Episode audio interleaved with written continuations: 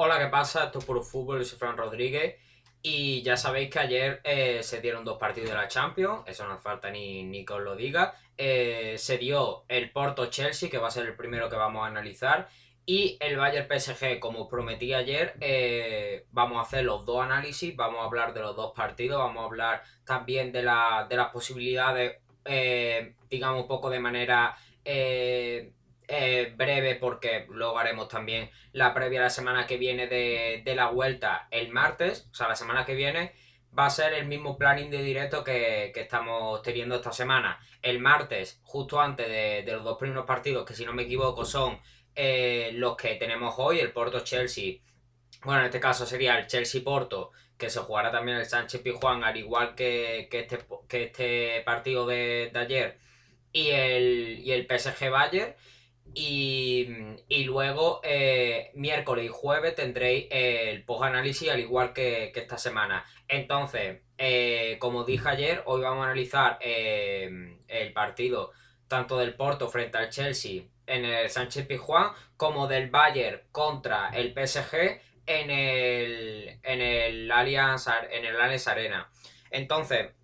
eh, empezamos con el Porto Chelsea, que, es un poco el que, el que menos expectación trae de, los dos, que fue un gran partido. Los dos son, han sido dos grandes partidos. Eh, he, visto los dos, ya sabéis que yo antes de, hacer los, análisis me veo los, dos partidos, he visto los dos partidos y, y ambos fueron dos grandes partidos. Obviamente el del Bayern contra, contra el PSG fue mayor si, si cabe, pero el Porto Chelsea no, se quedó atrás y también fue un buen partido. Obviamente no hay ni punto de comparación entre, entre ambos, pero que también eh, tuvo, tuvo un gran nivel como, como corresponde a, uno, a unos cuartos de final. Entonces, si os parece,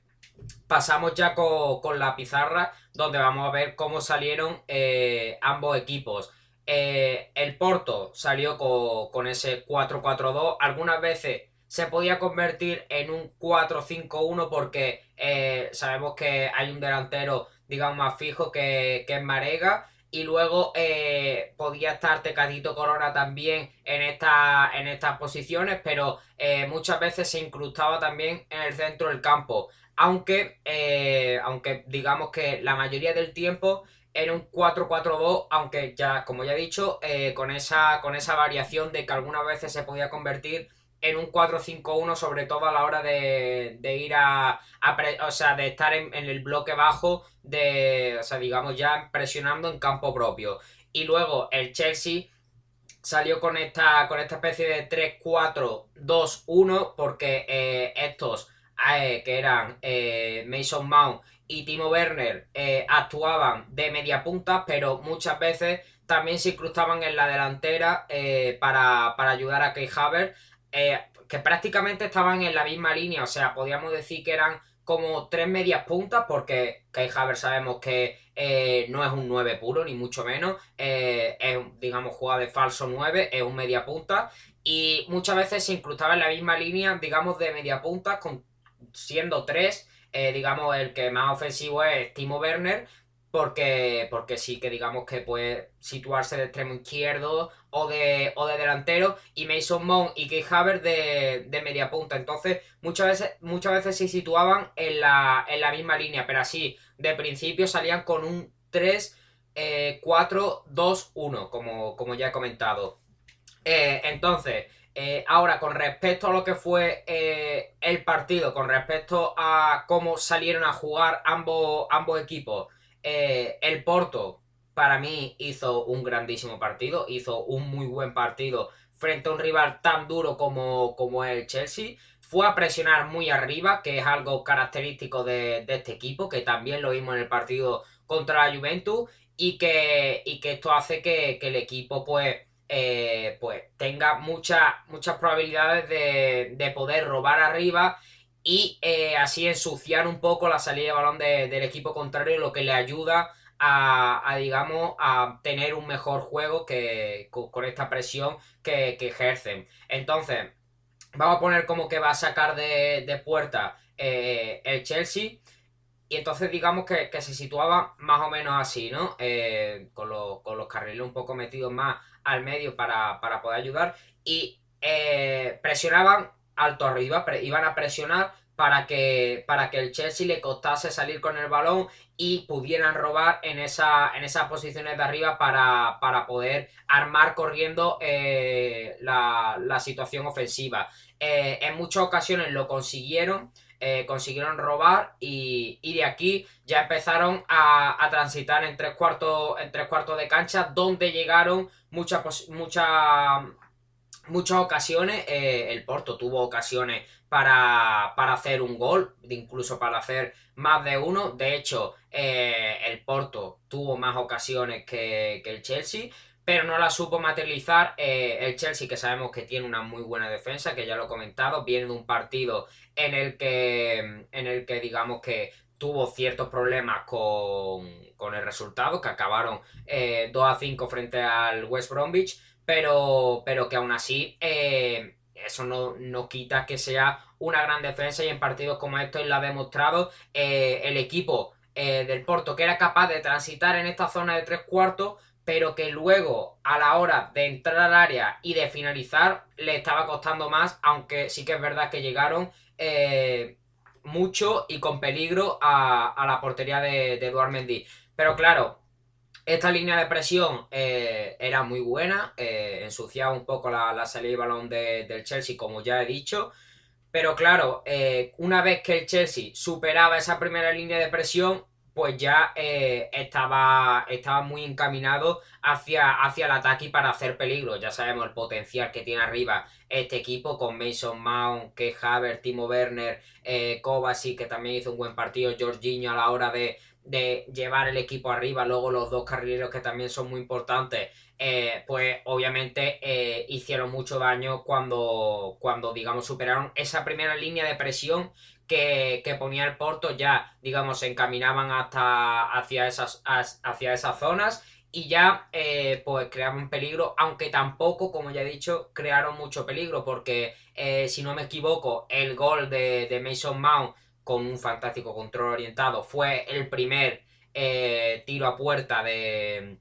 de, lo que, de lo que fue la primera parte, de lo que, de lo que fue esa, primera mitad del partido. Y, antes de eso tampoco habían tenido muchas mucha probabilidades de, hacer gol eh, el Chelsea.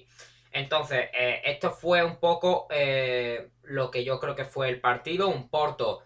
atrevido a la presión, un Porto que con jugadores talentosos como, como son Otavio, como son eh, Tecatito Corona, Marengo un poco más fijando a los centrales, eh, luego Luis que se situaba en esta, en esta banda izquierda, pues eh, digamos hicieron mucho peligro al, al, a la portería de Eduard Mendy, pero no lograron finalizar y no lograron hacer daño, transitaron tres cuartos, pero luego a la hora de entrar al área y, y hacer, digamos, los goles, le costó mucho y luego una vez que el Chelsea superaba esa primera línea de presión pues ya eh, combinaban hasta, hasta hacer peligro al, rival. Entonces esto fue eh, el partido digámoslo así un, un poco en la, en la vista táctica. Eh, hablando un poco más del resultado acabaron 2 a 0 gol de Mason Mount en la primera parte en el minuto 30 y algo y gol de Chilwell en el minuto 80-84, si no me equivoco. Y, eh, y, esto fue, y esto fue el partido tácticamente. El, con respecto al resultado, eh, se, hace muy difícil, por no decir imposible, que, el Porto logre remontar esta, esta desventaja, logre eh, sacar un buen resultado en la vuelta como para clasificarse a las semifinales. Eh, realmente merecieron más de lo que, de lo que realmente obtuvieron, porque, eh, como ya he dicho, tuvieron muchas ocasiones para, hacer gol, pero no materializaron eh, esas posibilidades. Y luego el Chelsea que, supo atacar muy bien y supo, supo hacer que, los espacios de, que dejaba el Porto florecieran y, y se convirtieran en goles. Entonces,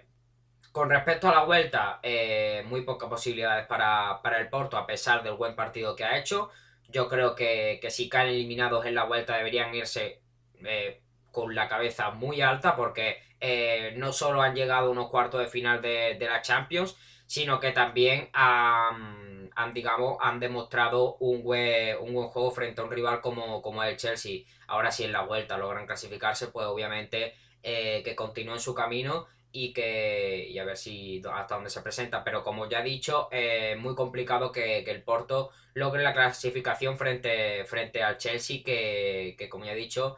muy buena defensa, supo, eh, supo hacer que, el Porto no finalizase. Y luego, eh, con un jugador tan experimentado como es Pelicueta, que hizo un gran partido también. Y luego, a la hora de atacar, pues, pues supo hacer que, los huecos de, que dejaba el Porto pues acabasen en goles. Y, es lo que realmente determinó el partido que, fue el, partido que hizo, que hizo el Chelsea eh, contrastando lo que, lo que el planteamiento que tenía el Porto de ir a presionar arriba y de, digamos que le costase robar, robar en, campo contrario y luego eh, digamos eh, hacer daño arriba. Pero claro con una defensa como es la del Chelsea y, luego si tiene atrás a atacantes como, los que tiene el equipo Blue, pues, pues muy complicado y, se le hace muy complicado al Porto esta, esta vuelta,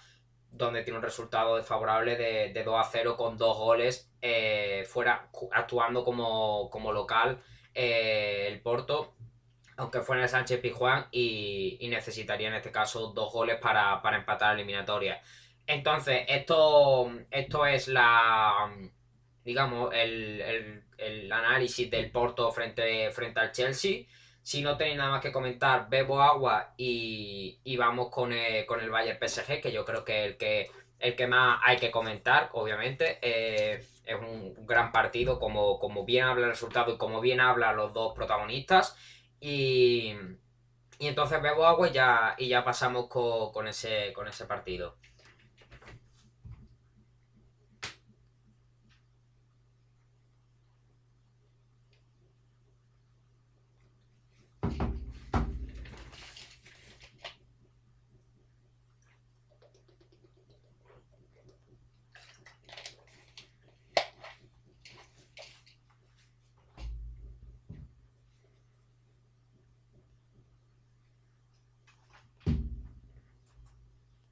Vale. Entonces vamos a pasar ya con el, con el Bayern, con el Bayern PSG. Eh, vamos allá a sacar la, a sacar la pizarra. Eh, antes voy a hablar un poquito así de lo que, de lo que fue el partido, un poco así de resumen. Eh, un gran partido, como ya, como ya he dicho, como ya he dicho antes, un partido que rememora la, la, final del año pasado entre dos grandes clubes como son el Bayern y el PSG los dos finalistas del año pasado, dos de los grandes candidatos para llevarse esta, esta orejona y que finalmente el partido se lo logró llevar eh, el PSG con un 3 a 2, o sea, no, con un 2 a 3 eh, favorable a los de, a los de Pochettino, que, realmente hicieron una, muy buena actuación. Eh, pero ahora vamos a comentar lo que, lo que fue el partido y cómo, y cómo salieron ambos, ambos, ambos equipos. Los dos equipos salieron con un 4-2-3-1 del, del, Bayern de Múnich es lo, que, es lo que realmente esperábamos y el PSG que sí que es verdad que puede variar entre un 4-3-3 y un 4-2-3-1 pero en este caso Pochettino decidió eh, optar por esa por esa por esta formación por por el digamos por, poner a, a Neymar de, de media punta eh, entonces, eh, fue esto, estos fueron los dos planteamientos del equipo. Y ahora, con respecto a, lo que fue el, partido, tácticamente, eh, creo que eh, no tengo mucho más que explicar porque sabemos cómo sale a presionar el, el Bayern de Múnich, sabemos lo, que quiere, lo que quiere hacer el equipo de, de Hans presionar muy arriba, intentar robar eh, en, esa zona, en esas zonas altas. Eh, y entonces voy a dibujarlo eh, para sobre todo ver cómo salía el PSG de esta, de esta presión que ya todos conocemos del Bayern de Múnich tan alta y, digamos que con, tanta intensidad como, como es la, de, la, del equipo, la del equipo bávaro. Entonces, el, el PSG lo que hacía para, para salir con el balón era digamos, se situaban en la delantera Drasler y, y Mbappé, y luego se situaban un poco más de centrocampista tanto Di María como Neymar que, se juntaban con, los, dos pivotes para salir con el balón jugado, buscaban a jugadores como Neymar o, Di María, eh, sobre todo a Neymar, eh, para que saliera con el balón jugado y ya proyectarse hacia arriba buscando a, los jugadores que estaban situados eh, en las posiciones más adelantadas. Entonces,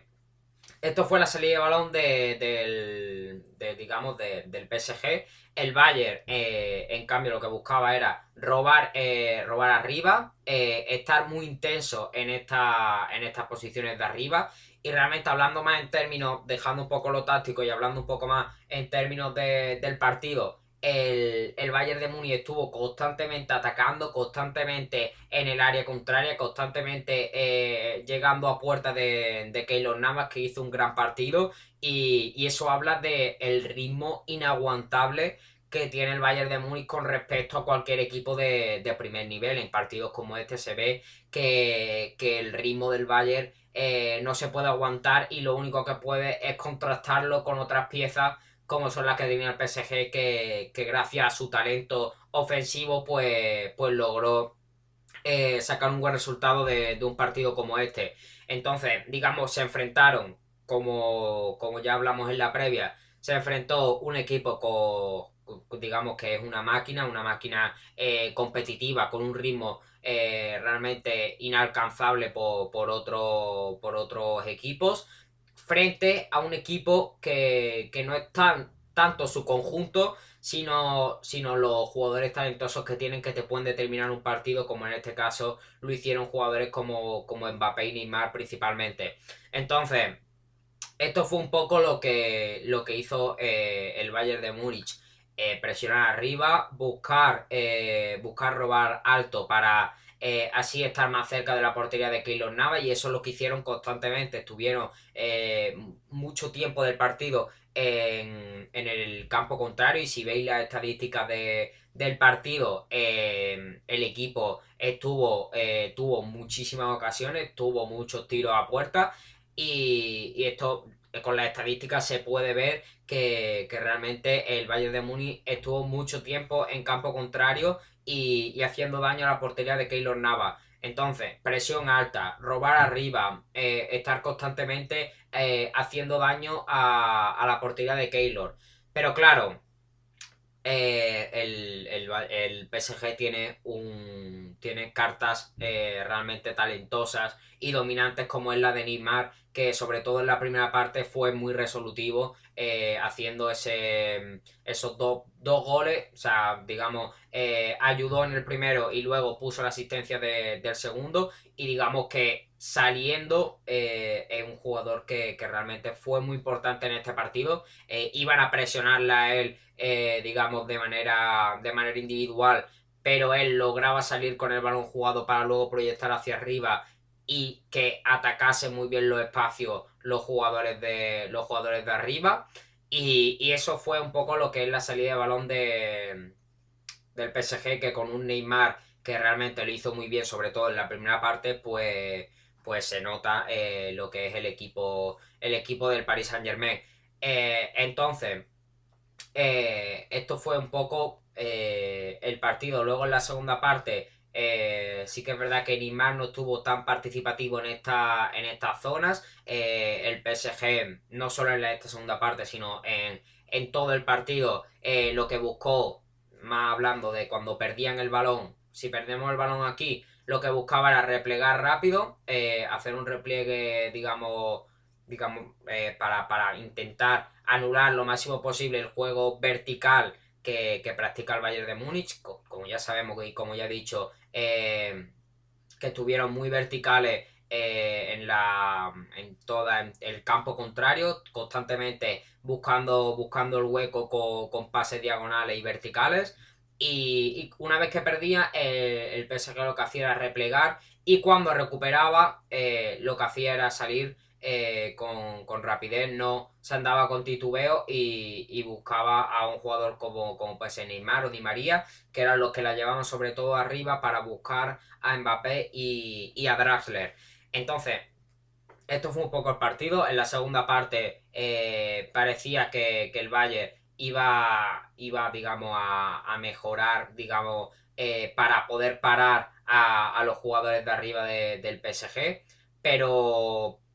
eh, con, una, digamos, con un cambio que, fue eh, el de David Talaba ponerlo de, de medio centro, poner a Lucas Hernández de central y, luego poner a Alfonso Davis en el, lateral izquierdo, quitar a Niklas Zule que lo estaba pasando realmente mal. Eh, veo lógico ese, ese cambio porque eh, Niklas Zule no es, un, no es un defensa que destaque por su velocidad y con, y con un jugador como Mbappé que te ataca también los espacios, pues, pues no es la mejor opción. Y entonces lo que hizo fue poner a, a Lucas Hernández, que sí que puede ser un jugador más rápido, y a Jerome Boateng, y así poder parar mejor a, los jugadores de arriba.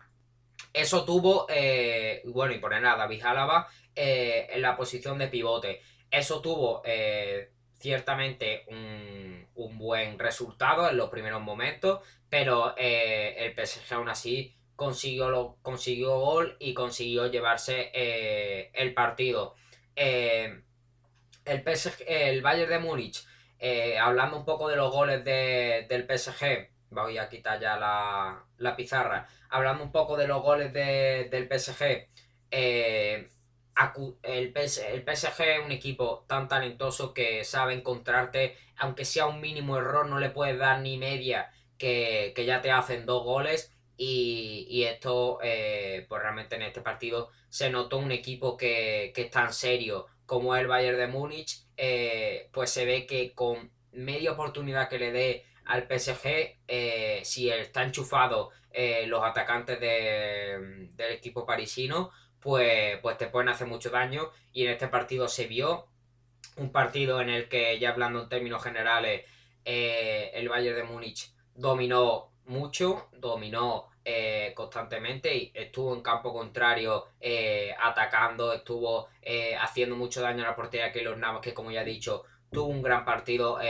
parando prácticamente todo lo que le venía, excepto esos dos goles. Eh, y luego eh, el PSG que con esos jugadores tan talentosos pues, pues saben hacerte pagar caro eh, cada uno de los errores que tienes. Y en este caso logró un 2 a 3 favorable y que, a ver, le pone ahora mismo la eliminatoria de cara pero por lo que es el resultado, pero yo si fuera Pochettino y yo creo que él lo sabe, no debe relajarse ni, un, ni el más mínimo momento porque el Bayern de Múnich eh, ya lo demostró en este partido, va a estar constantemente atacando, eh, te va a buscar hacer daño en la, en la mínima y, entonces eh, vamos a tener una vuelta muy bonita al igual que, ha sido la, la ida en este, en este caso. Y esto es un poco lo que, lo que yo he visto de, de este partido del Bayern PSG, que, que ha sido un, gran partido y que, que realmente eh, estoy esperando la vuelta con, ansias por, lo que, por lo que ha sido sobre todo la ida y, el Bayern que se va, que se va a jugar las semifinales, que realmente necesita hacer, un, hacer dos goles para, para que el PSG no pase porque tiene eh, un colchón de tres goles fuera de casa, lo que, lo que es un colchón realmente grande eh, pero, pero habrá que ver el partido de vuelta y, habrá que ver cómo salen ambos equipos y cómo acaba la eliminatoria que, que se planteaba como la más eh, entretenida de todas las que hay y, realmente lo, ha sido por lo menos en la ida y, veremos en la vuelta a ver si pueden aguantar eh, el mismo ritmo de partido ambos, ambos equipos y hacer un fútbol tan entretenido como, como el que ha habido en esta, en esta ida. Entonces, hasta aquí estarían todos mis temas comentados. Eh, con respecto al clásico, que, es el sábado, eh, me estaba planteando en si hablar en este directo también de, del Real Madrid eh, Fútbol Club Barcelona, que como sabréis, este sábado a, la, a las 9, pero bueno, a las 9 hora española, hora española peninsular. eh, es eh, está pensando en hablar en este directo de, de ello, pero no, lo que voy a hacer es hacer un artículo en Bit Deportivo que, que como ya sabéis es donde escribo yo y si queréis ver cuándo subo los artículos, pues ya sabéis, me podéis seguir en las redes sociales que la tenéis puesta en la, en la pantalla, en las, de, en las de Puro Fútbol, en las del canal. Eh, las otras son mis redes sociales, digamos, eh, personales, por si por lo que sea queréis seguirlas, pero os recomiendo sobre todo las redes sociales del canal para enteraros de cuando eh, subo cualquier cosa, cuando subo artículo, cuando voy a empezar el directo, de qué va a ser el directo y, todo, y todo lo relacionado con el, con el canal. Entonces, lo que voy a hacer va, a ser una previa eh, a modo de artículo en B en lo avisaré en mi Instagram cuando, cuando se suba, que será mañana. Eh, y luego, eh, a la, digamos, el lunes, haré ese, ese análisis en directo como pues, al igual que hemos hecho los de los de hoy, sacaré la pizarra, hablaremos de cómo ha sido el partido, digamos, eh, en términos tácticos, como, como ya os tengo acostumbrado. Y, y, ya está, y eso será el primer directo de la semana. Luego el martes, como ya sabréis, tendréis la previa de la vuelta de, de la Champions. El miércoles, eh, el post análisis de la de de los dos primeros partidos, que son el, el PSG Bayern y el Chelsea Porto. Y luego eh, también el, jueves tendréis el, análisis de los otros dos partidos, que son en este caso el Manchester City Borussia Dortmund y el eh, Liverpool Real Madrid. Así que eh, por mí está ya todo comentado. Los directos de la semana que viene ya los tendréis, ya los tenéis planteados. También hablaremos en el directo del lunes de, los cuartos de final de, la Europa League, de cómo han acabado y, cómo, he visto los partidos que haya podido ver. Y, ya está, aquí está todo, todo dicho. Ya tenéis tratado eh, estos, dos, estos dos partidos, ya tenéis planteado eh,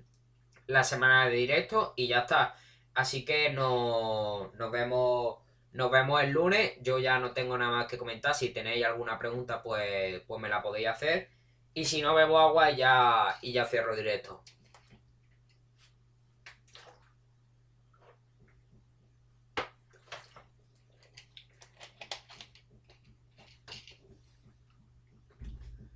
Vale, pues, pues ya está. Ya sabéis que el lunes hacemos, hacemos otro directo. Bueno, mañana tendréis el artículo hablando de, la previa del clásico.